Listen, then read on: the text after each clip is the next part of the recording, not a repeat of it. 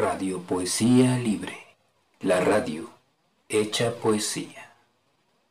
La poesía hecha radio.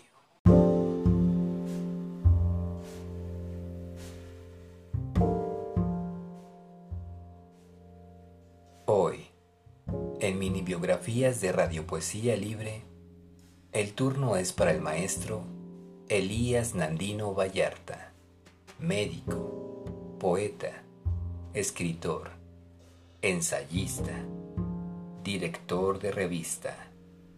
Perteneció al grupo de los contemporáneos. Su poesía está considerada como modernista, llamado el poetista del amor y de la muerte. Escribió poesía por necesidad íntima, por una orden secreta de sí mismo yo soy mi poesía y mi poesía soy yo. Elías Nandino. Lo empieza a definir como un poeta que vive y expresa con profundidad las experiencias del amor y de la muerte. Un amor tangible, carnal, cargado de un erotismo implacable y una muerte como soledad, vejez y abandono desolado el amor, la vida y el erotismo enfrentados a la duda, a la muerte y al abandono. Me encanta escribir poesía. Es muy bello, pero también cultivar poesía ajena. Es poesía.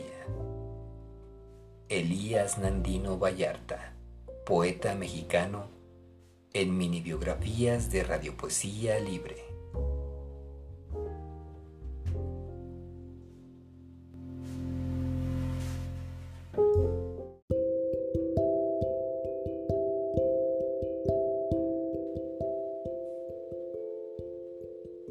Elías Nandino, poeta mexicano, nacido en Cocula, Jalisco, en 1900. Además de su labor como médico, Nandino apoyó a muchos jóvenes poetas desde las revistas que fundó y dirigió. Cada uno de sus poemas contiene un fragmento de tiempo. Poeta soñador, que une la vida y la muerte, el amor y el odio con un puente indestructible de palabras, sueños y realidades.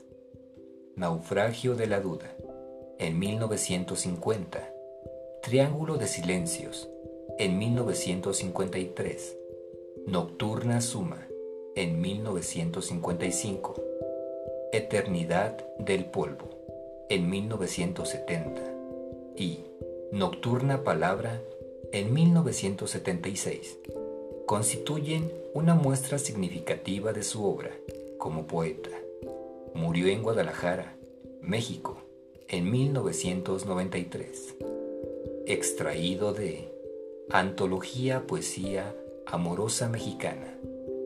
Elías Nandino, poeta mexicano.